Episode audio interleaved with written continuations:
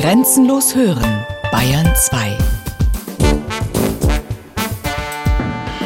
Zeit für Bayern.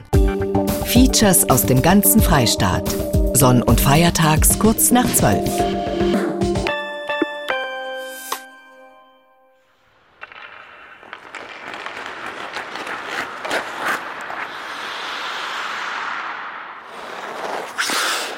Eishockey ist ein faszinierender Sport, ist vielleicht der, der schönste Mannschaftssport der Welt.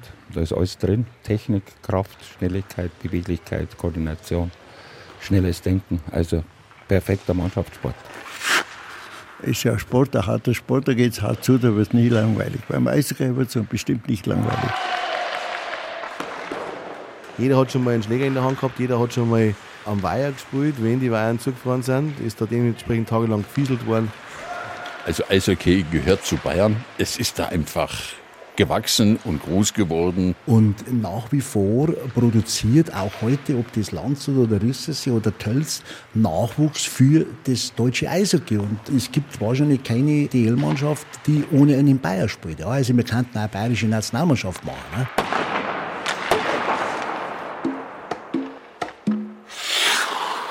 Eishackeln der schnellste Mannschaftssport der Welt und seine bayerische Tradition. Eine Sendung von Thomas Kempe. Mein Vater hat gespielt und wie es halt so ist, mit fünf, sechs Jahren interessiert dich halt das dann auch mal, was der Vater macht. Und dann habe ich meine, meine ersten Laufversuche in Rosenheim absolviert.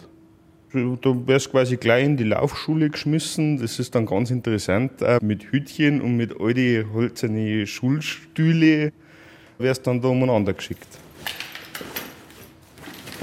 Das ist, riecht natürlich auch nach Sport. Das ist halt ein großer Nachteil, weil man das Zeug nie waschen kann. Da quasi einmal im Jahr waschen, wenn überhaupt, und dann riecht es. Im Eisstadion in Bad Aibling buxiert Andreas Meyer in der Kabine nach und nach seine sperrige Eishockeyausrüstung aus einer riesigen schwarzen Sporttasche. Und eins ist klar, ein unaufwendiges Hobby ist es nicht, das er sich da vom Papa abgeschaut hat. Im Endeffekt geht es um mit Unterwäsche. Dann äh, braucht man ein Suspensorium zum Schutz der wichtigen Teile. Weiter geht's mit äh, ja, natürlich Schlittschuhe, Helm, Handschuhe, Ellenbogenschoner, eine Hose, Schienbeinschoner. Das war's im Endeffekt schon. Dann braucht man nur einen Schläger. Ausrüstung für rund 800 bis 1000 Euro wird da ausgebreitet. Mit seiner Mannschaft, den Mangfall Sheriffs, spielt der Meier Andreas heute gegen die Glontal Oilers. Ein Match in der Rosenheimer Hockeyliga. 17 Mannschaften machen mit und spielen in zwei Leistungsgruppen einen Pokal aus. Alles selbst organisiert, ohne Verband. Blutige Amateure sind genauso dabei wie ausgebildete Vereinsspieler. Und sogar Ex-Profis machen mit, die einfach nicht ohne Eishockey können. Es ist kurz nach acht an einem Sonntagabend. Eigentlich könnte man da ja auch gemütlich daheim auf der Couch sitzen man muss verrückt sein. Also das ist ja ganz klar. Unser Spiel fängt um 21.15 Uhr an und wir spielen fast bis 11 Uhr. Also es ist nicht ganz einfach, dass man das immer macht.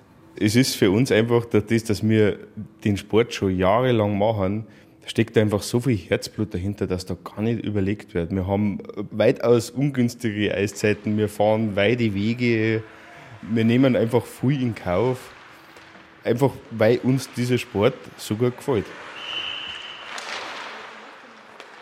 Der Sport, Eishockey, wie man hier immer noch sagt, das Hackeln.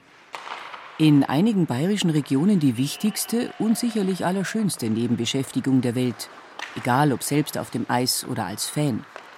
In den Eishockey-Hochburgen, wie hier um Rosenheim herum, spielen sogar im Hobbybereich echte Cracks. Schlittschuhläuferisch top, präzise Pässe, sauber herausgespielte Tore. Auch für die offiziellen Ligen wäre da was dabei. Kein Wunder, so ein bisschen spielen kann hier in der Gegend nämlich fast ein jeder.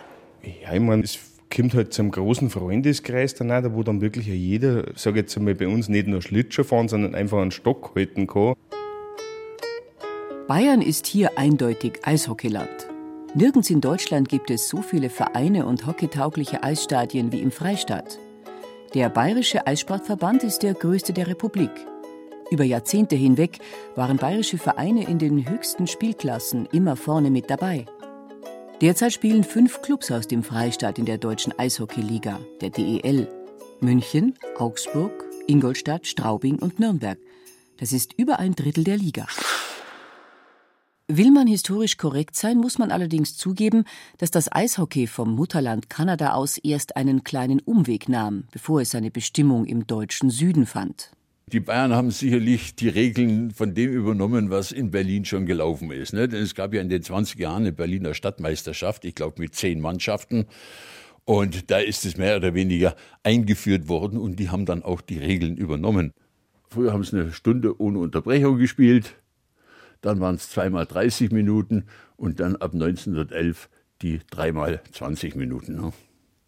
Also auch da sieht man, wie sich die Dinge halt geändert haben schon. Und das ist dann eben mit dem Sport sind die Regeln mehr oder weniger auch zu uns gekommen. Ne? Erklärt Joachim Kölsch vom Eishockeymuseum in Augsburg.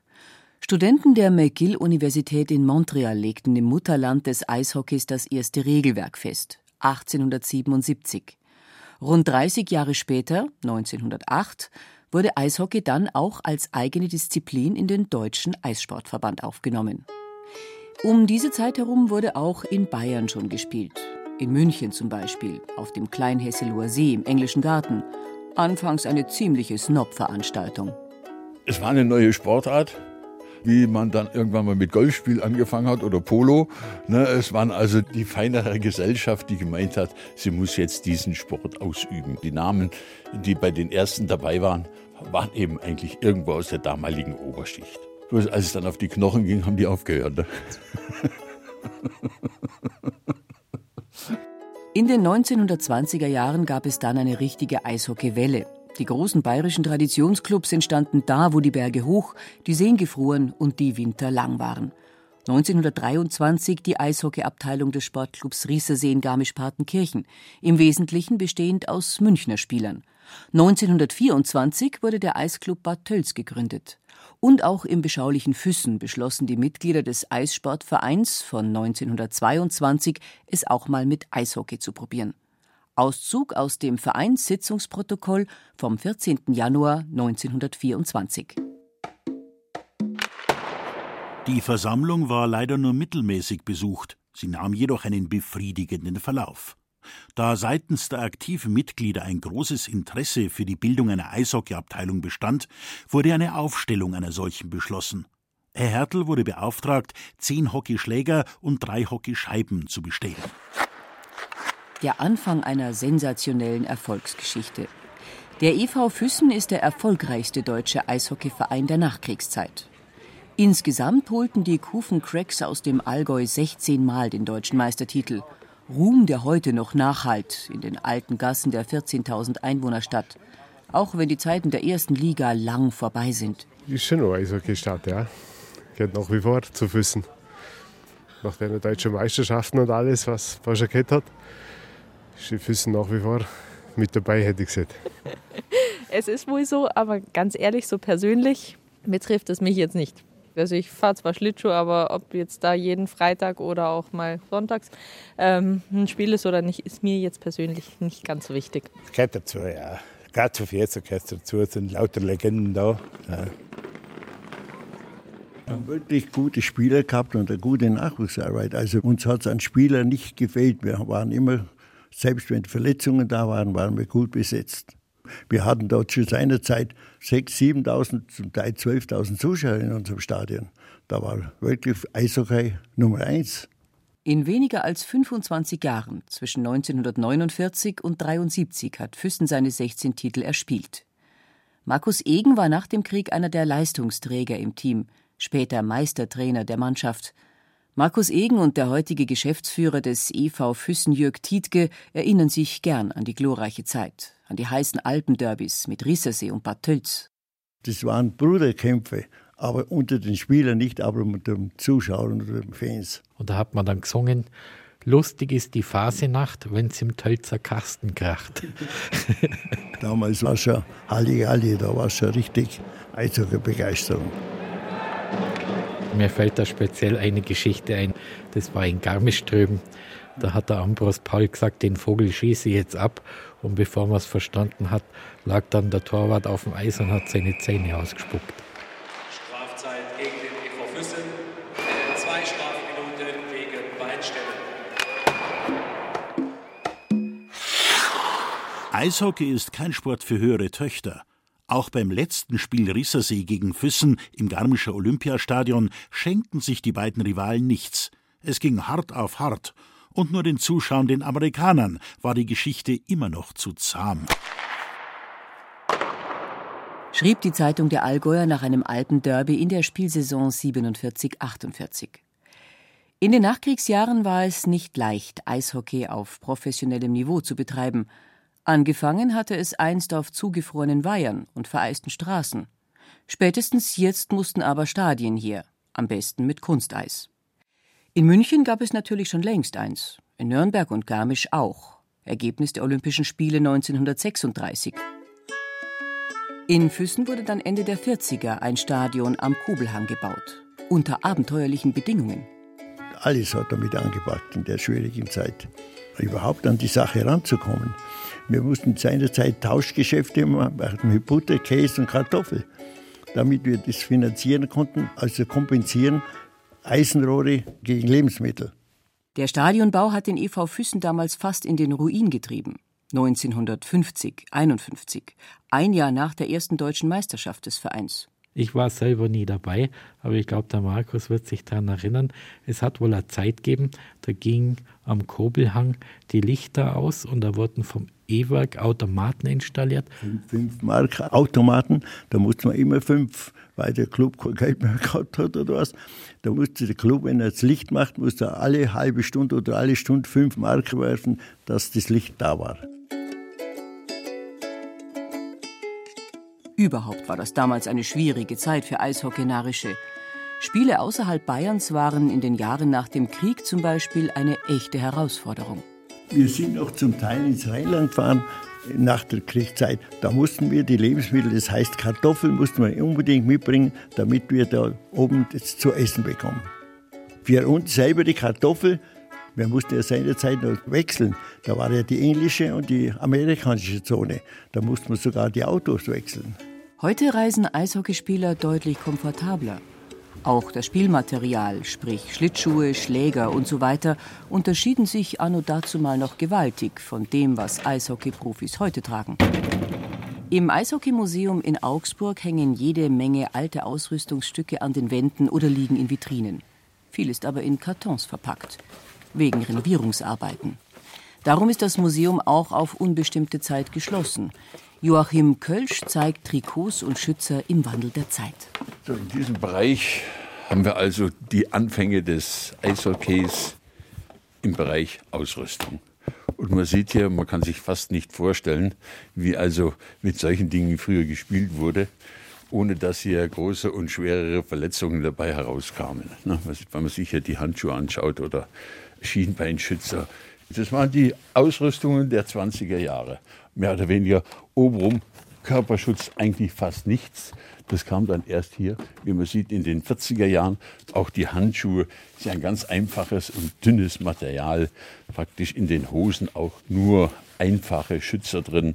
Also es war schon extrem. Abgesehen mal von den Schlittschuhen, da muss man sich sowieso wundern, wie das noch funktioniert hat. Ne? Von Schlittschuhen kann da teilweise gar keine Rede sein. An der Wand im Museum hängen einfach nur Kufen sogenannte Schraubendampfer.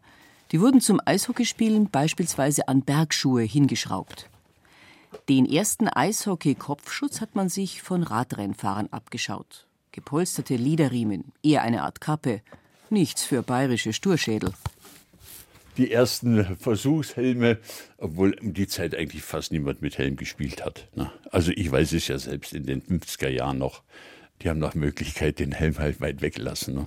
Das Tempo war natürlich durch das ganze Material langsamer wie heute, denn heute wäre es eigentlich undenkbar.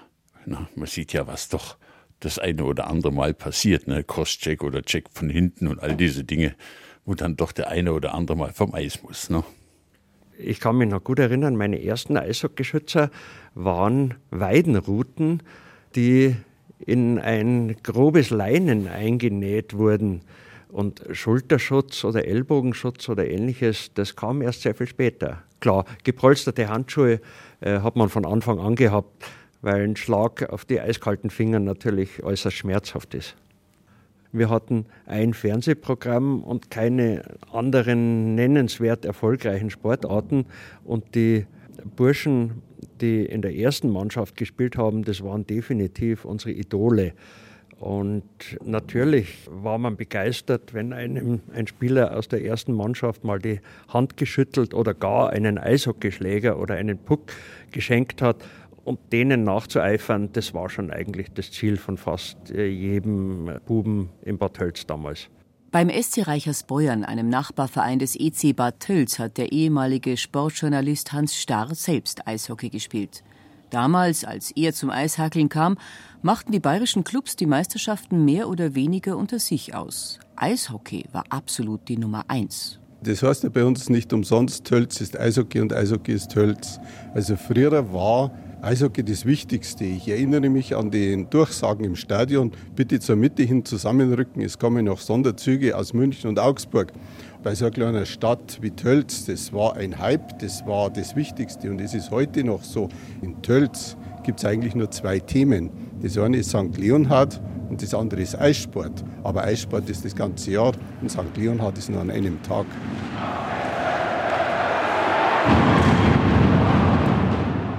So richtig Fahrt aufgenommen hat das Eishockey in Bad Hölz in den 60er Jahren. Gekrönt eben durch die deutschen Meistertitel 62 und 66. Und da war die Hütte regelmäßig voll. Ich kann mich noch sehr gut an das Spiel 66 erinnern, als es ein echtes Endspiel gab und Bad Hölz gegen Füssen gewonnen hat, gekrönt von einem Kunstschuss des George Eberl, der ein Bulli direkt verwandelt hat. Damals konnte man die Zuschauer gar nicht mehr genau quantifizieren. Die, die dabei waren, zu denen gehöre ich auch, sagen, es waren ungefähr 10.000. Es waren unglaubliche Umstände. Josef Hintermeier, Präsident des EC Bad Tölz und Hans Starr schwärmen von früher. Damals, als das kleine Bad Tölz eine wahre Eishockey-Großmacht war. Die dann aber auch irgendwann den Weg gehen musste, den die allermeisten Traditionsvereine eingeschlagen haben. Einschlagen mussten. Raus aus der ersten Spielklasse. Von reichen Sponsoren gefütterte Großstadtclubs bekundeten Interesse an Meisterspielern aus der bayerischen Provinz. Das große Geld hielt Einzug in einen bis dahin eigentlich von Amateuren betriebenen Sport.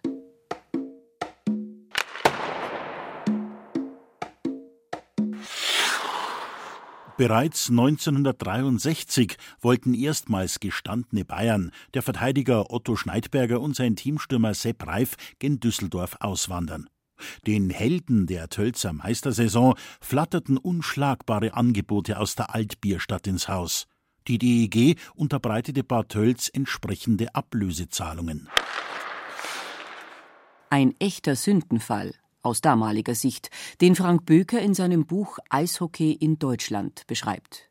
In Bad Tölz war damals echt die Hölle los. Es war wirklich ein Aufreger. Es war etwas, was der Tölzer nicht verstehen konnte und nicht verstehen wollte. Zu der Zeit war ein Wechsel in den Westen Deutschlands für einen Tölzer schier eine Unmöglichkeit.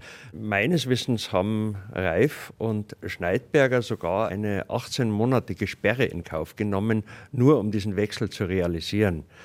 In Tölz konnten sich die beiden, glaube ich, damals nicht ohne weiteres wieder blicken lassen. Im Rückblick muss man natürlich sagen, was die Burschen über den Sport hinaus aus ihrem Leben gemacht haben, war der Wechsel nach Düsseldorf natürlich das Optimum. Der Schneidberger, der hier Maurer gewesen war, ist in Düsseldorf Architekt geworden. Und auch der Sepp Reif hat eine tolle Berufskarriere neben dem Eishockey hingelegt. Also die haben das schon richtig gemacht. Sie waren halt einfach die Ersten in einer langen, langen Reihe. Bald war es eigentlich an allen bayerischen Eishockeystandorten das Gleiche. Die besten Spieler wurden von den reicheren Clubs, zum Beispiel aus Düsseldorf, Köln oder Berlin, erst umworben und dann oft auch abgeworben. Da lagen zwischen den Gehältern, die hier oder anderswo gezahlt wurden, wirklich Welten. Ich sage jetzt mal keinen Namen. Ein Tölzer, der sich in Richtung Westen verabschiedet hat, hatte sich mit seinem Spielerberater, einem örtlichen Steuerberater, eine Verhandlungstaktik für die Gehaltsverhandlungen festgelegt und war dann hinterher ganz verblüfft. Das Maximum, was er mit seinem Berater vereinbart hatte und eigentlich fordern wollte, ist derart übertroffen worden, dass er im gleichen Moment den Füller gezückt und den Vertrag unterschrieben hat. Es ist ja so, dass man, wenn man einen Sport betreibt, möchte man ihn immer auf äh, sehr hohem Niveau betreiben. Das war in Landshut natürlich schon immer der Fall. Nur die finanziellen Möglichkeiten sind natürlich in einer Großstadt wie jetzt Berlin oder Köln wesentlich größer. Und dieses Angebot damals nach der Olympiade 76 in Innsbruck, das musste ich also wahrnehmen, ja, weil Eishockey mein Beruf war. Erich Kühnhackel, Spitzname Kleiderschrank auf Kufen, einer der Namen im deutschen Eishockey. Er ist heute Vizepräsident des Deutschen Eishockeybunds. Mit der Nationalmannschaft holte Erich Kühnhackel als Spieler 1976 Olympiabronze und danach ging es für ihn von Landshut für ein paar Jahre nach Köln. Die Niederbayern waren da schon lang ein Top-Club in der ersten Liga. 1970 gewann der EV Landshut die erste Meisterschaft. Mit einem Team, das hauptsächlich aus dem eigenen Nachwuchs kam. Grundlage für die Erfolge ideale Trainingsvoraussetzungen. Die Stadt war einfach eine Eishockeystadt. Ich bin ja 68 nach Landshut gekommen. Da gab es schon eine Halle und da gab es schon sehr viele Nachwuchsmannschaften, also alle die Jahrgänge, die man benötigt. Und es gab eine erste Mannschaft, die damals schon sehr, sehr gut gespielt hat. Und man konnte also aufgrund der guten Zusammenarbeit zwischen der Stadt, zwischen dem Verein, konnte man also, wenn man Lust hatte, Tag und Nacht trainieren. Wir sind halt damals auch nicht irgendwo am Computer gehängt, den hat es noch nicht gegeben. Da sind wir halt Nachmittag irgendwo halt oder abends dann zum Schlittschuhlaufen gegangen. Ja. Also wir waren halt immer unterwegs. Und jetzt haben es Skaterschulen, ja, die, wo man praktisch das Schlittschuhfahren lernt. Und das war bei uns damals der allgemeine Lauf. Wir waren täglich im Eisstadion und haben dann die Fähigkeiten uns erworben, die man jetzt braucht beim Eishockey. Alois Schluder, wie Erich Kühnhackel ein Idol aus der großen Zeit des Landshuter Eishockeys. Beide verkörpern ziemlich genau einen Spielertyp, den man als, naja, typisch bayerisch beschreiben könnte, ziemlich zielorientiert auf dem Eis.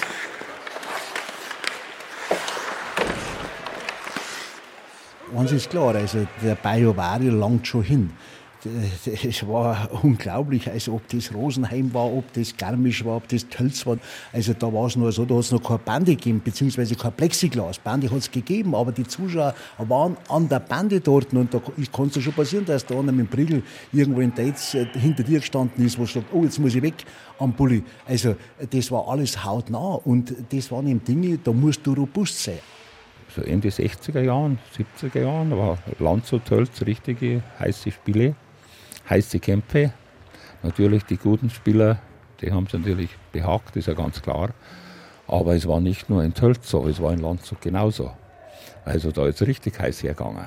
Ob wir die besten Freunde sind und waren und, und heute noch sind. Und Nationalmannschaft haben wir zusammen geschlafen auf dem Zimmer. Aber wenn es natürlich untereinander, ist ja klar, auf dem Eis gibt es keine Freunde. Erinnert sich Florenz Funk Senior Eishockey-Legende aus Bad Tölz. Der robuste, im bayerischen Bruderkampf gestellte Spielertyp war gefragt. Gerade bei den finanzkräftigen Großstadtclubs. Der Funklenz war lange Spieler, Trainer und Manager in Berlin. Mittlerweile lebt er aber wieder daheim im Isarwinkel. Alois Schluder ist seinem Verein, dem EV Landshut, immer treu geblieben. Die Karriere auf dem Eis lief parallel zum Beruf. Erst Ausbildung in einem Autohaus, dann Sportamtsleiter bei der Stadt. Eine Stelle, die extra für ihn geschaffen worden war. Die Probleme mit der immer weiter voranschreitenden Professionalisierung des Sports hat er so von zwei Seiten miterlebt. Was dann auch ganz lustig war. Der Verein hat immer mit Finanzen zu kämpfen gehabt und 83 waren wir Meister. Anschließend waren die Meisterprämien nicht so richtig versteuert. Dann wurde der Oberbürgermeister wieder zu Hilfe gebeten. Der hat damals mit dem Finanzminister Streibel wieder Gespräche gehabt und da habe ich dann als Sportchef das erste Mal gesehen, was dann die Mannschaft verdient hat. Ja. Und da habe ich dann festgestellt, na ja, äh, da waren noch dabei, die haben das Dreifache verdient wie ich. Aber wie gesagt, das waren meine Fehler. Ich habe halt einfach nicht mehr verlangt und ich habe auch keinen Vertrag gehabt. Ich habe einen Handschlag gehabt und das war's dann, ja. Ärger mit dem Geld gehört beim Eishockey einfach mit dazu. 1994 wurde im deutschen Eishockey eine neue erste Liga gegründet, die Deutsche Eishockeyliga, DEL. Die ersetzt seitdem sozusagen die erste Eishockey-Bundesliga als höchste Spielklasse. Aufgebaut ist die DEL nach nordamerikanischem Vorbild. Aus den Profiabteilungen der Vereine werden dabei Firmen, die sich dann bei der DEL als Gesellschafter quasi einkaufen müssen. Bei der DEL-Gründung 94 war Landshut als Spitzenclub natürlich auch mit dabei. Trotz schwieriger Finanzlage gab es die Lizenz. Fünf Jahre nach dem Start der neuen Liga wollte Landshut dann eigentlich um die Meisterschaft mitspielen. Die Anschützgruppe kaufte die Geschäftsanteile des DEL-Clubs Eva Landshut an der Cannibals Eissport GmbH und benannte die GmbH in den MEC Münchner Eishockey Club um. Landshut hatte sich außerstande gesehen, den Etat für die kommende DEL-Saison aufzubringen. Das Aus der Landshuter war damals sogar der Berliner Zeitung einen Artikel wert. Fazit: Geld regiert die Profi-Eishockey-Welt und die hohen Kosten für eine DEL-Mannschaft und das entsprechende Stadion sind an den kleineren Traditionsstandorten nur schwer zu stemmen. Ich war damals auf der Stadtseite und dann war es natürlich schwierig, wie dann die Zahlungen nicht mehr eingegangen sind bei der Stadt. Ja. Ich meine, wir haben ja eine Stadionmiete, ja. Und dann wurde ich immer gezögert, gezögert, gezögert und wie es halt oft in so einer kleinen Stadt ist, haben immer dieselben den Geldball aufgemacht und zum Schluss war dann halt ein Betrag da von 10 Millionen Mark damals. Und ich bin dem nicht best, der sagt, du, die Million, die ich jetzt ja da rein tue, da mache ich jetzt was anderes. Und dann haben die Geldgeber ihm gesagt, wir packen das nicht mehr. Die haben dann die Lizenz für drei Millionen dann verkauft nach München, zu den München Barons. Und dann ist das weitergegangen nach Hamburg und das war natürlich damals ein Riesenthema für die Fans. Ja. Die Fans waren auf auf, im Stadion und haben gewusst, äh, keine Judas, wir wollen nicht nach München verkauft werden. Ne.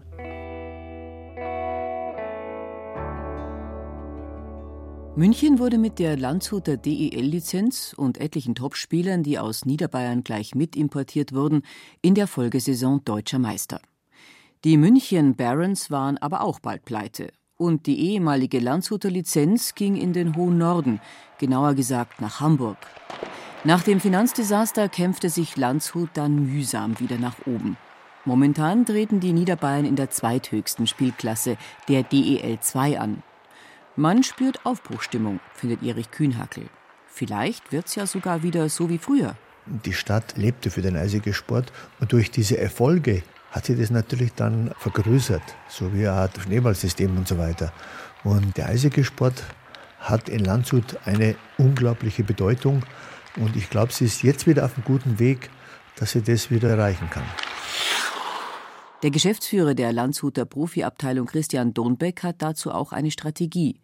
Wieder erste Liga ist ein Fernziel und wäre natürlich toll, sagt er. Aber es bringt nichts, wenn ich heute sage, juhu, wir gehen in die DEL 1 und nach zwei Jahren kracht und schäbert und wir stehen vor einem Ruin. Wir haben da Arbeitsplätze von vielen Spielern, das Geld muss gezahlt werden.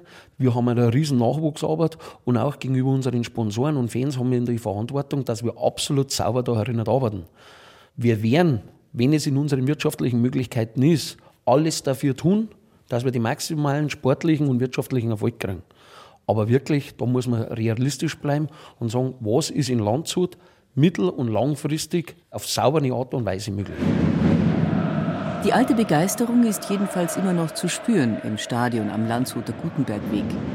In der DEL 2 ist man auch in bester bayerischer Gesellschaft mit den anderen bayerischen Ex-Meistern Kaufbeuren, Rosenheim und dem SC Riesersee. In der Trainingshalle neben der Arena macht sich der Landshuter Nachwuchs fit. Torwarttraining. Heute, wie zu Zeiten der Allstars Kühnhackel, Schloder, Trunschka, werden die Besten, die da auf dem Eis stehen, umworben. Und wir in Landshut in der aktuellen Situation haben halt das Problem, sage ich jetzt mal in Anführungszeichen, dass wir in erster Linie einmal einen Bub ausbilden, der wo halt sagt, Mensch, er möchte die Chance für Amerika nutzen, das wo völlig in Ordnung ist. Der zweitbeste geht dann in die DEL, weil natürlich das einfach ist, dass mich halt in so einem Duty-Free-Shop wie Landshut, da wo gute Nachwuchsarbeit boten wird, bediene, den ablösefrei hole und der drittbeste bleibt bei uns.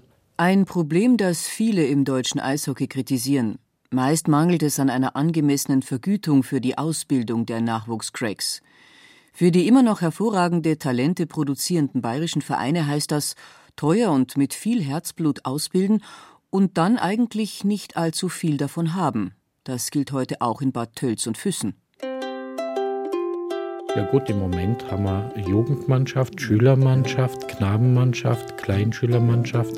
Das sind so zwischen 180 und 200 Kinder. Das ist eine Riesenaufgabe, vor allen Dingen unter dem Aspekt, dass wir ja seit 1996 keine Aus- und Weiterbildungsentschädigung mehr bekam.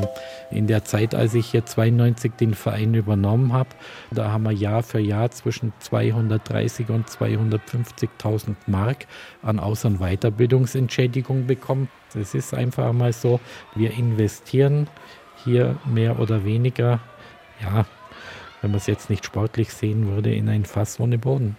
Die erste Mannschaft des EV Füssen spielt Oberliga, die dritthöchste Spielklasse, zusammen mit Bad Tölz, Erding, Bayreuth, Selb.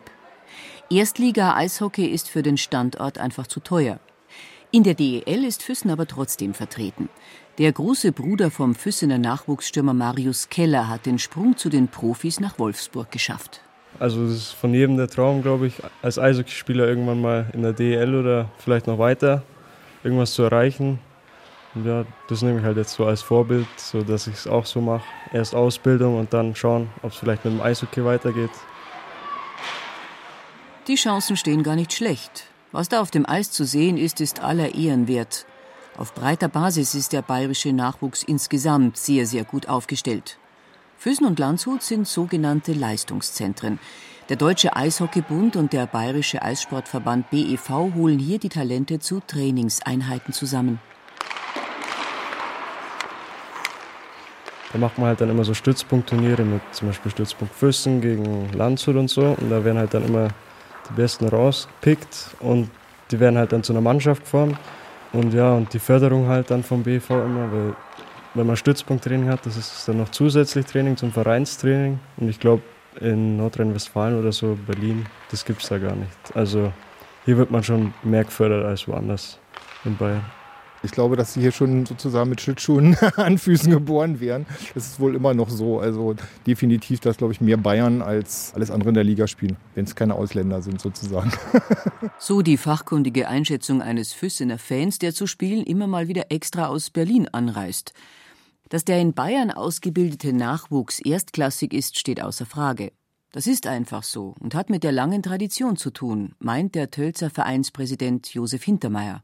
Es ist verwurzelt. In Tölz geht man zum Eishockey.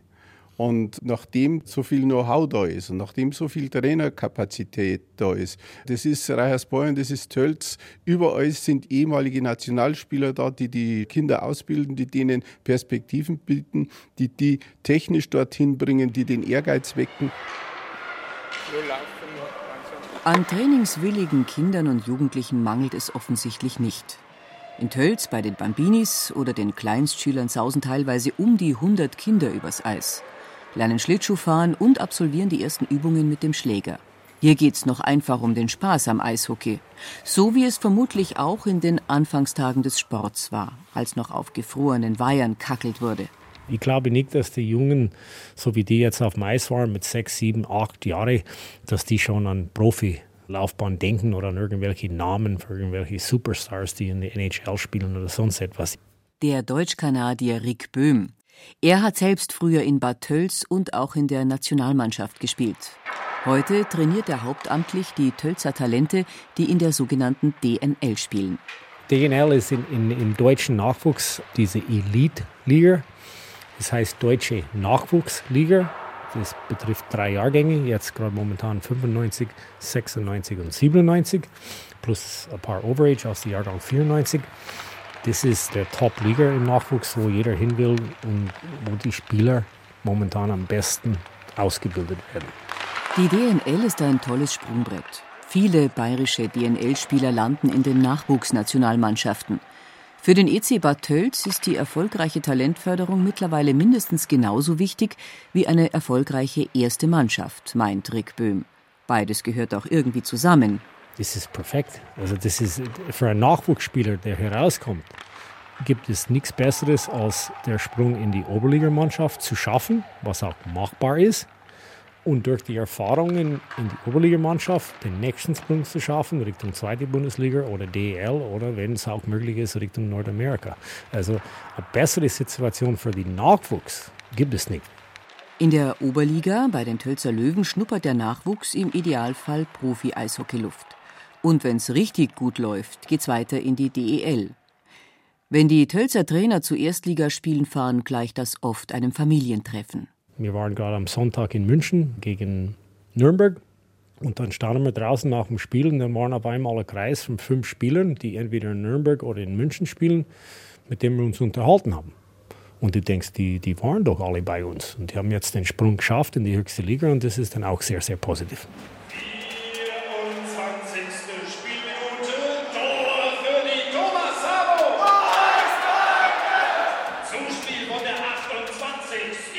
Ohne den Nachwuchs aus den bayerischen Traditionsvereinen ginge es bei fast keinem deutschen Erstligaklub. Auch beim Spiel Ice Tigers Nürnberg gegen Grizzly Adams Wolfsburg sind neben den vielen Profis aus Kanada, den USA und Schweden immer noch überwiegend Spieler aus dem Freistaat dabei. Bei beiden Vereinen. Kurios, der einzige Nürnberger auf dem Eis spielt bei Wolfsburg. Die Franken haben selbst offenbar keinen eigenen Nachwuchs auf dem Eis. Es gibt zwar einige junge Talente, die aber in anderen Vereinen spielen. Die Identifizierung mit eigenen Leuten wäre natürlich wirklich sehr gutes Moment. Und wenn nur einer oder zwei junge Talente wären und wenn sie nur auch einmal auf der Bank sitzen oder mal zwei oder dreimal zum Einsatz kämen, das wäre für den fränkischen oder für den Nürnberger Zuschauer wirklich eine gute Geschichte. Rudi Heberlein hat den Stammverein der Nürnberger Ice Tigers, den EHC 80, mitgegründet. Damals war wieder mal ein Profiverein pleite. Die SG Nürnberg traf es 79-80. Eine Handvoll Eishockey-Verrückte wollte aber, dass ihr Sport in Nürnberg nicht ausstirbt. Gab es halt einige Verrückte, die ohne Eishockey nicht leben wollten. Und drei, vier, die haben gesagt, das kann ja nicht sein, die Sportart, was machen wir denn am Wochenende? Und man hat sich dann einmal in einer Kneipe getroffen und hat gesagt, also jetzt, es wären also doch einige da, die vielleicht bereit wären, wieder was Neues zu machen, ohne Geld, nur just for fun. Und das hat man dann auch relativ schnell auf die Beine gebracht. Das waren Spieler, die dann in der Umgebung gespielt haben, in Pegnitz, in Amberg. Zuschauer kamen wieder, weil man hier offensichtlich das Gefühl hatte, ehrliches Eishockey zu spielen.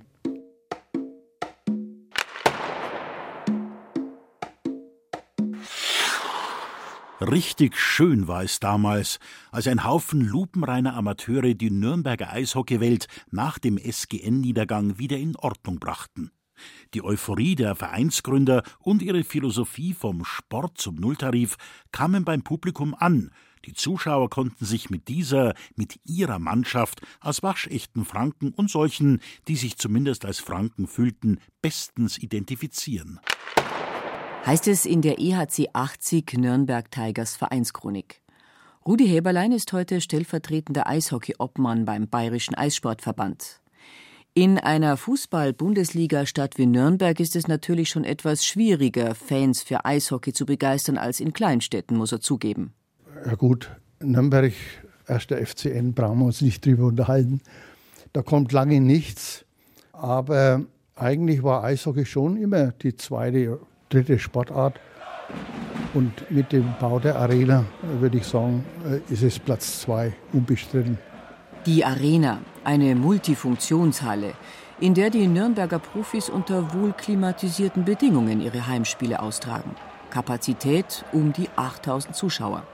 Seit Februar 2001 wird hier der Puck aufs gegnerische Tor gefeuert. In Nürnberg bedeutete der Stadionumzug in die Nachbarschaft zur Fußballarena das Ende einer Ära. Vorher war das Linde-Stadion, es war auf der Seite offen, es äh, war kalt. Wenn nicht viele Leute da waren, etwas mehr. Und es drang der Geruch von fettigen Bratwürsten dann in den Block rein. Es war rustikal und etwas spärlich, aber das war halt eben gerade der Flair. Man wusste halt, das ist unser Stadion, das war familiär, man kannte jeden, jeder hatte seinen festen Platz. Jeder hat jeden gekannt und die Stimmung war einzigartig. Und das lässt sich halt in so einer großen Halle nicht wiederholen. Es ist eigentlich schade.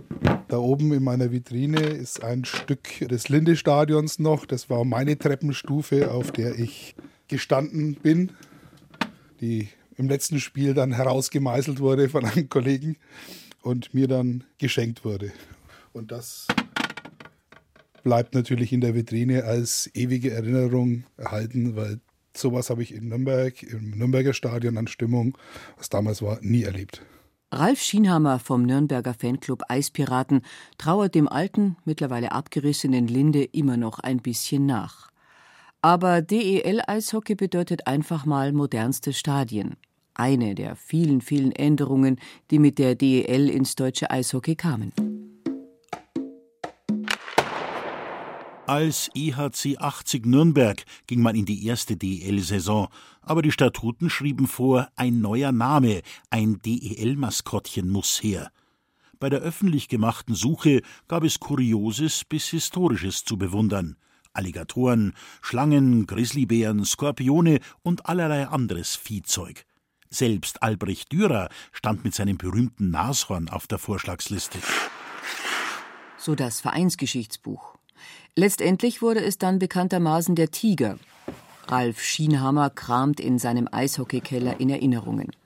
Ein Raum über und über voll mit hunderten Trikots, Fanschals, aktenordnerweise Zeitungsartikeln und alten Eintrittskarten. Seit 1990 ist er dem Eishockey-Virus erlegen und seitdem auch Sammler. Eigentlich sollte das Zimmer ursprünglich mal ein Partyraum werden, den ich dann kurzerhand akquiriert habe und gesagt habe, da kommen meine ganzen Eishockey-Sachen rein. Die umfangreichste Sammlung sind einerseits die Zeitungsartikel rund ums Eishockey in Nürnberg. Ja, seit Anbeginn des ERC, also seit 1980 bis jetzt. Das ist der Bereich da drüben. Im Idealzustand, wenn man die sich mal anschaut, ich habe jetzt hier mal zwei Beispiele, sind die ganzen Berichte ausgeschnitten und entsprechend eingeklebt und äh, chronologisch sortiert. Was mir halt so oder was den meisten Eishockey-Fans immer so am Herzen liegt, das sind die sogenannten, wie es in Franken heißt, die drei Bs. Bin, Buck, Becher, was man sich sozusagen aus den Auswärtsstadien immer mitbringt als Erinnerung.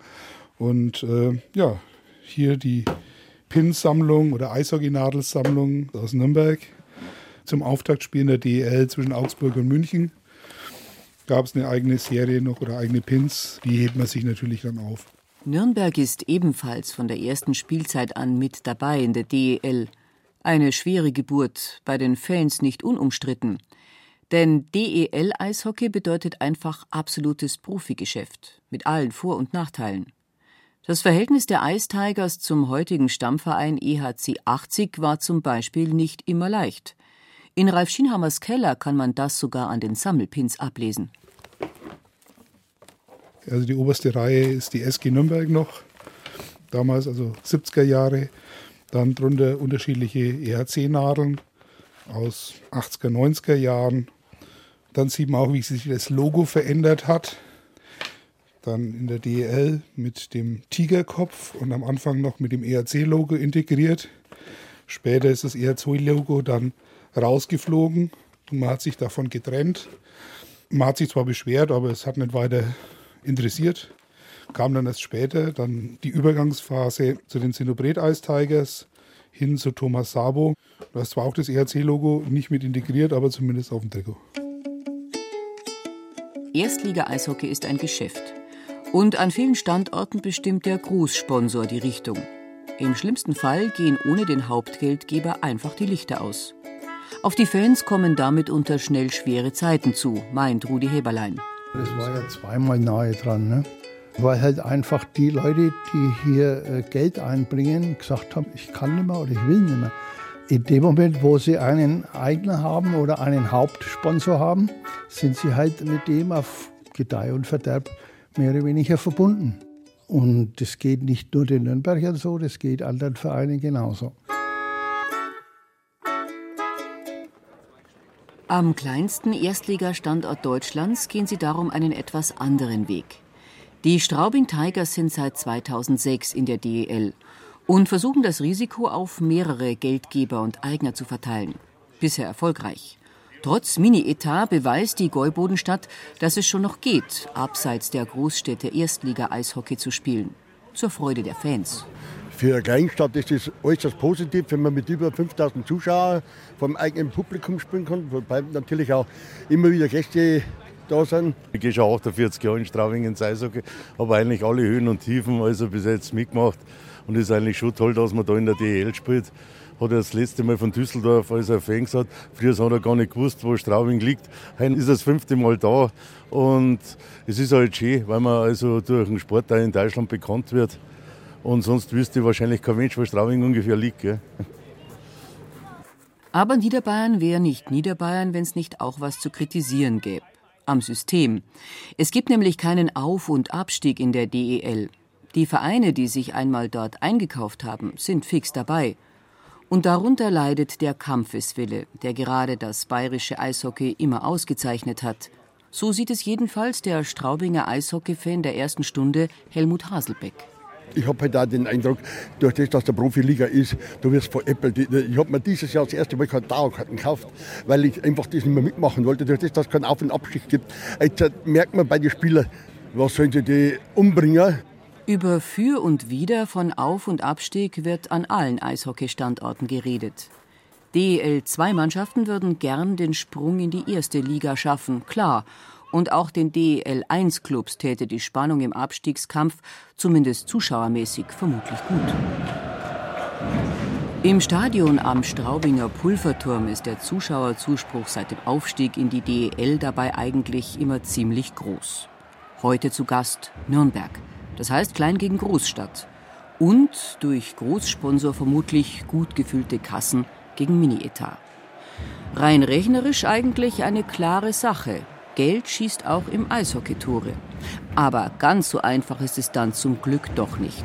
Darum ist Stadionsprecher Peter Schnettler vor jedem Spiel immer noch aufgeregt. Ich, meine, ich bin jetzt das 16. Jahr Stadionsprecher, aber vor dem Spiel, wenn nicht das Kribbeln da wäre, ja, das Aufgeregtsein, wenn man jetzt dann nachher aufs Eis geht und so und die Fans begrüßt, dann wäre es kein Eishockey nicht. Ja.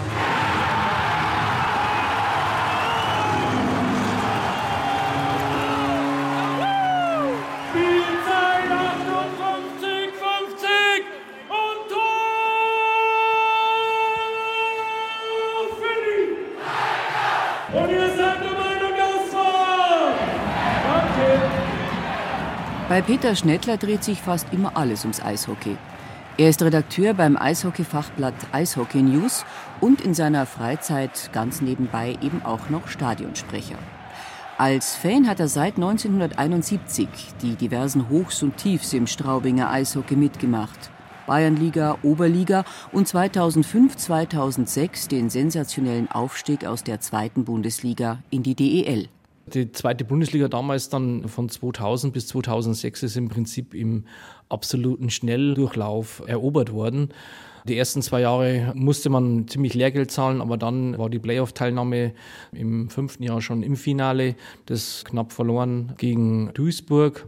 Und dann das Jahr drauf dann der große Triumph in Bremerhaven mit 3 zu 2 Siegen. Und dann ist trotz der vielen Auflagen, die die DL Straubing da aufgebürdet hatte, ist hier angepackt worden. Und man sieht ja, wie sich der Standort in den letzten Jahren entwickelt hat. Die haben das richtig gut aufgebaut. Das habe ich gesehen in Anfang 2000 bis 2005, 2006. Und das war auch ein Grund, in Straubing zu bleiben, weil ich wollte auch DEL spielen. Und ich habe gedacht, die beste Möglichkeit war mit Straubing aufsteigen. Und ich wollte es, die Stadt, das ist eine kleine Stadt, aber die ganze Stadt ist hinter dem Eishockeyverein und ist richtig Eishockeystadt geworden. Der Kanadier Billy True wollte eigentlich nur ein bis zwei Jahre Eishockey in Europa spielen, mal was anderes sehen. Nun lebt er seit 1999 mit seiner Frau in Niederbayern, hat mittlerweile auch einen deutschen Pass. Billy True stieg mit Straubing von der Oberliga auf in die DEL, war absoluter Publikumsliebling. Derzeit spielt er noch in der DEL 2 beim niederbayerischen Nachbarn Landshut. Kanadisches Eishockey und Bayern, da findet schon irgendwie was zusammen, was zusammen gehört. Für Billy True hat es in Straubing von Anfang an einfach gepasst. Ah, meine erste Saison in Straubing war super. Wir haben Oberliga gespielt, Oberliga Süd heißt das damals. War laute Derbys, Landshut, Erding, Regensburg, Deggendorf, Bayreuth. Und es hat so viel Spaß gemacht. Und wir haben immer ausverkaufte Halle. Das Atmosphäre war überragend.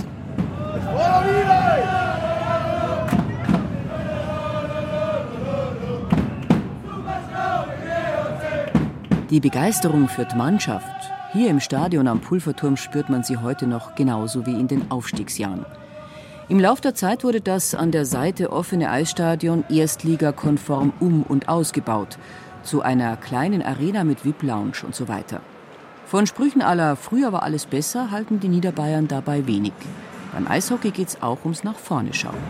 Ich glaube, dass man hier in Straubing jetzt wirklich ein Schmuckkästchen geschaffen hat über die Jahre hinweg. Man hat ja noch die Anfänge gesehen, wo hier gar nichts war. Also die Eisfläche, ein paar Tribünen und das war's dann. Ja wie das alles hier gewachsen ist. Und ich habe gute Erinnerungen an die alte Zeit. Ja. Wenn ich aber denke, wie wir damals immer eingepackt waren, Moonboots, langen Unterhosen drunter und äh, dicke Jacken, Schals und Mützen, dick eingemummt, um einfach wegen der Kälte. Also nicht, weil man hier Fanschal oder was zeigen will, sondern eben wegen der Kälte. Und es ist schon angenehmer jetzt hier. Ja.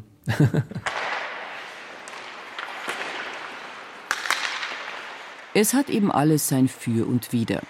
Gut, auf dem Weg vom urwüchsigen Spiel auf den Weihern rein in die Multifunktionsarenen ist dem Eishackeln von seiner anfänglichen Unschuld vielleicht ein bisschen was abhanden gekommen. Aber die abertausenden Eishockeynarischen im Freistaat tun ihr Bestes, die Tradition weiterzutragen. Jeder für sich. Beim Hobbyspiel um halb zehn abends und im Erstliga-Playoff in den Fankurven genauso wie in den VIP-Lounges, beim Nachwuchstraining und auch beim 100.000 Euro Transfer nach Übersee. Und eins ist klar: Bayern ist und bleibt Eishockey-Großmacht.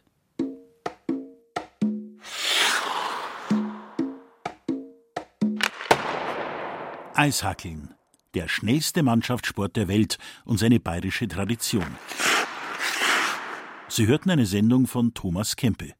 Die Sprecher waren Marlene Reichert und Christian Jungwirth. Ton und Technik Regina Stärke. Redaktion Gerald Huber.